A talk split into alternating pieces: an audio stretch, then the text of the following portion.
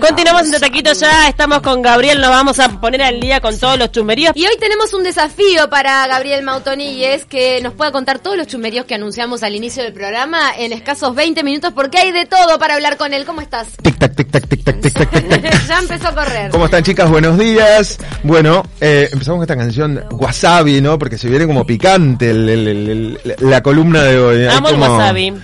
¿En serio? Amo. Ah, ¿Nunca le hiciste ah, al margen y rapidísimo? Sí. Una vez le hice un chiste a una amiga que nunca lo había probado y le dije, vos, esto, antes de comer Sí. el sushi, tenés que agarrar esta pasta verde y comerla toda, porque es en realidad lo que le da el sentido al sushi. Agarró la bola de wasabi. Bueno, fue brutal. Así que, querida, si estás escuchando del otro lado, esta canción es para vos. Y nos vamos a lo nuestro. Eh, hay bastante actualidad, un poco del Río de la Plata, otro poco mm, internacional, como ya lo adelantaron. Y en principio, ¿se acuerdan que eh, hace la semana pasada, no? Porque no, no, no estuvimos, la anterior a- íbamos a tener una comunicación en vivo con, con Carmen Barbieri, un poco... eh, Que está por Uruguay. Hablar de, de, de- de- sí, bueno, en, en fin, de, su carrera y tal, y de la obra que vienen a presentar. Eh, ese día, bueno, lamentablemente, ya- como ya lo dijimos, ah, hubo una complicación con, con su ex marido. Así que estuvimos charlando con ella eh, en el día de ayer, antes de que se, de que se fuera, estuvo acá haciendo un poco de prensa y anunciando la obra que se viene. Mm. Y nos contó muy breve eh, acerca de lo que se trata la obra y eh, nos prometió que el jueves que viene va a estar acá con nosotros, con todo el elenco, así que la escuchamos y, la, Y le y tomamos la la, palabra. esperamos. Bueno, primero quiero darles un beso a toda la gente de Taquito y que no lo hacemos de Taquito. Vos sabés que en la jerga de los artistas dicen, no me hagas las cosas de Taquito, como diciendo, viste, así por arriba, ¿no? Sino hacerlas con fuerza. Voy a estar el día el día 2 y 3 de agosto ahí en el Teatro Metro eh, con la revista Siempre Juntos un Amor de Revista. Está hecho con amor, está hecho para la familia, porque puede ir toda la familia. Es una hora cincuenta donde se van a reír, se van a divertir. Y, y vos sabés que está el debut de Mónica Farro, porque eh, Valeria Archibón, que se tiene que operar así de urgencia, se tiene que operar un dedito del pie, eh, hace este fin de semana que vamos a San Juan y Mendoza, pero no puede ir a, a Montevideo porque se opera. Entonces va eh, Mónica Farro, así que está Sebastián Almada y Mónica Farro son más uruguayos que argentinos los de la compañía. Val, por supuesto, yo, bueno, un gran elenco, eh, la segunda vedette Bianca Iovenetti. Tenemos un equipo enorme de bailarines y bailarinas maravillosos con una ropa, la misma que se presentó en Mar del Plata. Es muy costoso hacer, eh, hacer revista y mucho más salir en gira con una revista. Somos en total 30 personas que vamos, viajamos, eh, este, bueno, cuando hacemos el Gran Buenos Aires o las provincias en Buenos Aires, vamos en un motorhome de dos pisos. En este caso, bueno, estamos llevando todo, tuvimos que declarar la ropa y las cosas que llevamos. Hay mucha pluma, muchas cosas que se lleva, que hubo que declarar y te, te, te- te dicen cómo tenés que embalarlo. Y lo estamos llevando eh, por barco, por supuesto. Y bueno, la gente está, eh, nuestra gente, ¿no? Nuestro equipo está ansioso por llegar a Montevideo. Hay mucha gente que no conoce Uruguay. Yo digo, no puede ser que no conozcan Uruguay. Total. Es mi segundo hogar. Yo viví mucho tiempo ahí con mi papá y mi mamá. Revista, revista quiere decir actualidad. Y entonces la revista va con la actualidad. Por supuesto, hoy por hoy, eh, hace ya bastante, desde que yo dirijo y ahora dirige, dirige mi hijo, se cuida mucho la mujer. Mucho, por más que muestre su cuerpo, se lo muestra de otra manera, tiene que tener talento, tiene que bailar, cantar. Es otra historia, no, no, hay, no hay desnudos, por ejemplo, no Claro. hay transparencias y se, se, se nota la mu- el cuerpo de la mujer, si no, no sería revista, pero no usamos a la mujer para hacer reír, eh, se, la, se la cuida mucho y vamos con cómo va la vida. No, soy Carmen Barbieri y el jueves primero nos vemos ahí en De Taquito para charlar y reírnos un poco. ¡Qué grande, Carmen! ¡Te esperamos! Nos dio su palabra. ¿no? Nos dio su palabra, así que el jueves que viene la tendremos acá a ella y a todo el elenco, o por lo menos gran parte del elenco también, para hacer un repaso. Y bueno, ya después del estreno, ¿no? Porque estrenan ese fin de semana. Así que bueno, veremos el jueves que viene qué más nos cuenta acerca de esta obra. Seguimos con el Río de la Plata y con eh, lo picante. Eh, en este caso nos metemos en, en, en Showmatch eh, con una polémica que, que se presentó en estos días. Eh, esta semana se está bailando eh, el ritmo que se denomina Bog o Boggy, ¿tá? que es un ritmo mm, un poco americano, surgió como en, en- en la década del, del 80, allá por el Harlem, en fin. ¿Y qué pasó con Eh, Flor de la B que estaba tan tranquila últimamente? Y sucede que, bueno, Flor de la B, en compañía de Gabu Sandivaras, que es su bailarín, proponen un coreo bastante. eh, yo, no, a ver, no, no vi todo el desarrollo de la coreografía, vi algunas partes este, donde hacen un mix entre una canción de Locomía, Vogue de Madonna, eh, cie- y 100% Pure Love de Crystal Waters. Y en ese mix, dentro de ese mix que, que, que hacen con, con otros bailarines y demás, una vez que se llega al momento de la devolución, hay algo que creo que es lo que desata un poco todo el conflicto, que es la eh, eh, un poco la apreciación por parte primero de Pampita y después un poco lo reafirma eh, Florencia Peña, en esto de que eh, sentían que no había que no que no había estado presente la figura masculina al lado de Flor de la B, ¿no? Claro, yo creo que lo que pasó es como lo que de alguna forma le reclamaban eso, que estaban los dos como en el mismo tono de mujer y de sensualidad. Y ellos decían, ellos decían, esto tiene que ver con una linealidad, o sea, nos gusta trabajar de una forma horizontal, es decir, que todos tengamos el mismo protagonismo, no quiero que yo, por ser Flor de la B, voy a ser más protagonista que otros. Y además, este, es un mundo de diversidad. Ya es como que está de el hecho de tener ne- el rol masculino para que el rol femenino se eh, destaque. Eso es como la- que lo que decían, La ¿no? discusión se debe haber enquistado en si se trataba de rol femenino o rol masculino, poderlo trascender, o si el, el estilo de baile exigía ese tipo de roles, porque muchos se, también se, se amparan en, en eso, ¿no? Exacto. Bueno, pero este baile, por ejemplo, el vals de salón, te exige, por la época en la que surge, bla, bla, bla, que haya un hombre Claro. y una mujer. Bueno, pero ellos decían que este estilo no exigía eso, De hecho, lo, claro, exactamente. Es más, empieza eh, el, el- la, la coreo, empieza con un con una frase que la, que la dice Flor de la B, eh, que de hecho la tengo acá para citarla, dice, el que esté por salir del closet, mire este programa porque va a decir, soy gay. Si no sabía cómo decírselo a sus padres, eh, esta es la noche. Sí, me encanta la libertad, viva el amor. O sea, empieza me- ya con un, con un contenido, ¿no? Referente a todo. A, a mí lo que me pasa, y eso es una cuestión personal, o sea, yo aplaudo la diversidad, me parece que está, que está espectacular, que cada uno se manifieste como quiere, como lo siente.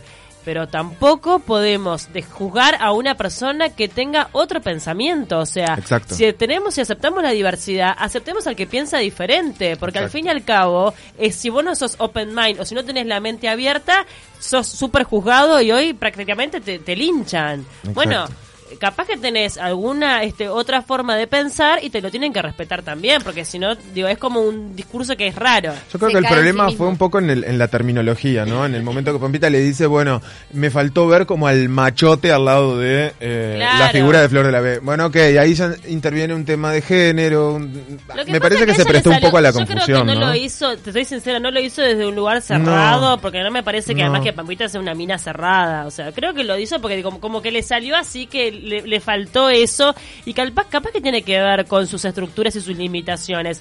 Pero no por eso tenés que estar atacándolo. Digo, yo que sé, no sé. De hecho, Marcelo Polino remata, el, Bueno, el- dijo el- eso. exacto, remata como todas las opiniones del jurado con su puntaje y a su vez diciendo que le, le había parecido genial lo que hicieron, pero que cuando uno apela a la, a la, mm, ay, no me sale la palabra, No, a la diversidad, a la diversidad, inclusión. a la inclusión, eh, tiene que ser un poco a la tolerancia, esa era la ser palabra que quería buscar.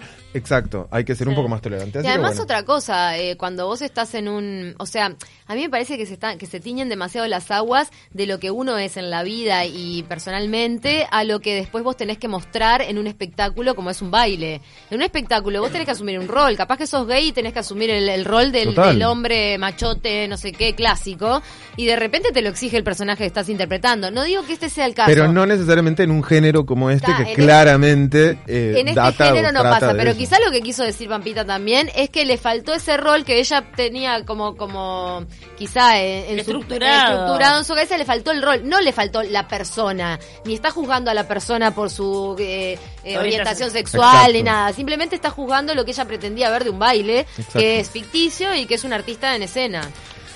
Se armó una polémica que básicamente fue la única pareja que bailó esa noche porque estuvieron dos horas discutiendo y dándole vueltas al tema. Y así nos que- dieron de comer hasta hoy. y nos dieron de comer hasta hoy. Pasamos la página, seguimos en el Río de la Plata. Volvió la señora Susana Jiménez, Es ya va por su segundo programa. En el primer programa, quienes hayan tenido la oportunidad de verlo, yo lo, yo lo vi personalmente. Ay, yo vi el niño uruguayo. ¿Cómo hablaron del niño uruguayo? Bueno, estuvo por todos lados del niño Estuvo uruguayo. todo- por todos lados porque además la mamá fue ciudadana ilustre de nuestro programa. Le dimos suerte, viste que Mirta dice que da suerte. Bueno, tarde o temprano da suerte. amoroso el niño uruguayo, ¿no? Divino. No sé, viste la Bien. típica. Hay un niño Y uruguayo los en niños una- cantan lindo, claro, ¿no? sí. Bueno, hay que ver cuando tenga 13 años, después pase los 15, 18, ver si, si sigue manteniendo el registro. A ver, hay una cosa que es real. Lo que no va a perder es la afinación, ¿está? Es un Ah, niño muy, o sea, muy ya, afinado. ya, ya canta, que tiene oído y que tiene muy buena afinación. Obviamente te- el registro lo va a cambiar. Te cambia el timbre, pero en general si tenés la técnica y todo. Pero te da ternura, un niño tan pequeño cantando lírico, es, digo, da como ternura. A mí me hizo acordar, ¿se acuerdan a...? ¿Qué? es un poco sarcástico lo que voy a decir, pero ¿se acuerdan de aquel niño de... Me gusta el arte? ¿Se acuerdan? Ay, sí, claro, cómo no. Estás cruel, Bueno, Gabriel. Me hizo acordar cruel. un poco a él porque es muy culto, muy... Bueno, en fin. Eh, este domingo, tal como lo decía Pau, estuvo él. En este segmento, y dentro de las cosas nuevas, entre comillas, que propone el programa, está este segmento de Pequeños Gigantes, este, que bueno, que un poco propone... ¿Va a estar que no lo Tini veo de tan- vuelta? Y bueno, es jurado. ¿Pero va, va a estar siempre Va a ella? estar siempre. Ah, no sabía. Está que- Santiago del Moro, está Tini Stuessel Sí, y está Pablito Lescano, que es el cantante de, de Damas Gratis. Esos Sí. son los tres jurados. Pensé que iba a estar solamente de tipo el primer- por el primer programa, que después iba de gira con Yatra, pero no. Chatra, bueno, el romance. eh, estuvo, eh, ¿Ese romance estuvo en la columna rosa? Sí, Ah. participó de la columna rosa de esos amores que quisieron estar ocultos, pero que De finalmente esos amores que salieron a la luz. ocultos y que un buen día se, lo llegaste a ver ese, a esa mini historia que duró nada. La del Eh, avión. ¿Cuál? No, la del beso en La escena. del beso, en, en- estaban en la cama, un poco en paños menores, Mm. y él se abalanza un poco sobre ella, le da un beso, y ahí termina la historia. Y no duró ni una hora que la bajaron, y bueno, generó por supuesto una polémica tremenda. Mucha polémica, claro. La pareja del momento. La dice. pareja del Sí. momento, A mí, también. no, yo les Exitosos. recreo que es digo, están enganchados los Es que dos. es la edad de enamorarse a morir. Independientemente que después les, esto les sirva a nivel marketing. O sea, aprovechan este amor real para No explotar sé si su lo carrera. aprovechan ellos o sus productores también, ¿no? Mira, dijiste Porque- algo clave que ahora cuando pasemos del Mm. Río de la Plata a lo internacional, voy a volver a citar tu columna rosa porque ahí dentro de la cuestión marketinera hay algo interesante. Pero bueno, Contanos, contanos. para redondear el tema de Susana, eh, simplemente comentar eso, ¿no? Que volvió. te gustó el volvió primer programa, no le mientas a los oyentes porque te vi la gustó, cara. No me gustó, no ¿Te me gustó? gustó. Empezaron con un sketch que fue como raro, con un montón de figuras que no tenían sentido. La figura ¿qué está todo bien. Susana bailó. No tenía mucho sentido. Hubo un cuadro producido por Flavio Mendoza Mm. donde bailó, cantó, etcétera. Que siempre digo, lo hizo mal. Digo, La que realidad es que Claro, no es algo de los no. años, ¿no? Es como que no me parece un horrible. programa. Ba- baila y canta peor que yo, gente. Horrible, O sea, y aparte arriba. siempre se pone unas cosas como que la dejan muy dura porque No. claro, se faja mucho, todo lo demás, entonces Exacto. Si no, No me parece un-. Yo la banco a muerte, Susana porque me parece una divina. Susana pero puede hacer lo que quiera. Puede hacer lo que quiera, pero a veces decís, A ver. Susana, también digo, ¿sabes lo que estaría bueno? Que en algún momento, yo entiendo que ella tiene como esa Apeles idea- a la autocrítica. Claro, no, o que ella tiene como esa esta imagen de rubia perfecta. Pero ¿no estaría bueno un día verle un rollito? ¿No estaría bueno un día verla como, soy una mujer? Pará, pero ya le hemos visto muchos pará, rollitos, Pero muchos- para quienes la sigan. está en- re fajada. Se faja. Para mí lo que estaría bueno es que no se autoexija a seguir haciendo el rol de diva que ya Exacto. está y este tipo de musical ya fue, ¿no? ¿Por qué no Ya no, fue. no se desestresa si la gente ya la ama? Bueno, a la producción del programa, ¿no? De- de- desestructurar un poquitito esa, ese formato que ya está un poco de moda. Yo la tengo una foto con ella cuando estaba embarazada que les mostré. Mm. Ay, la amo, la amo. La vi, ¿Vos tenés una foto? Sí, la vi y mira, ¿sabes lo que fue la situación? ¿Qué, Pasa. ¿Qué fue lo que más te impresionó de Mira, ella? eh, estaba, fue, fue en el casamiento de Puglia, ta. Sí. Me invitan al casamiento de Puglia y estaba ella invitada. Ella era la madrina. Eh, la madrina, pero estaba en un VIP todo con seguridad. Sí, Y yo paso por al lado y digo, "Ay, yo me tengo que sacar una foto con Puglia, como, con Puglia, con Susana, como sea. Te aprovechaste de la panza de Iñaki. entonces, claro, yo ¿Le diste el teléfono como a Nico? Entonces fui y le dije, ¿me puedo sacar una foto? Sí, mi amor, vení con la panza, no sé qué. Juan me va a sacar la foto, no me la saca. ¿Puedes creer que no la saca? No sé qué apretó mal y no salió la foto. Ay, no, no, no. Entonces le dije, te voy a matar, ¿cómo que no me sacaste la foto con Susana? Vuelve y le dice, mira, no salió la foto. Y la seguridad me dio como que, no, no, no podés pasar una cosa así, me da rara. Y ella gritó, no, ¿qué pasó, mi amor? ¿No salió la foto? Vení, vení con la panza. Y me abrazó Esa- la panza, es me dio amorosa. besos y me saqué la foto con Es Susana. amorosa. Divina, y a partir de ahí se ganó tu amor incondicional por siempre, a siempre. pesar de estos musicales que ya no le vendrían quedando. Perdón que conté mi anécdota con Susana, pero Me encanta.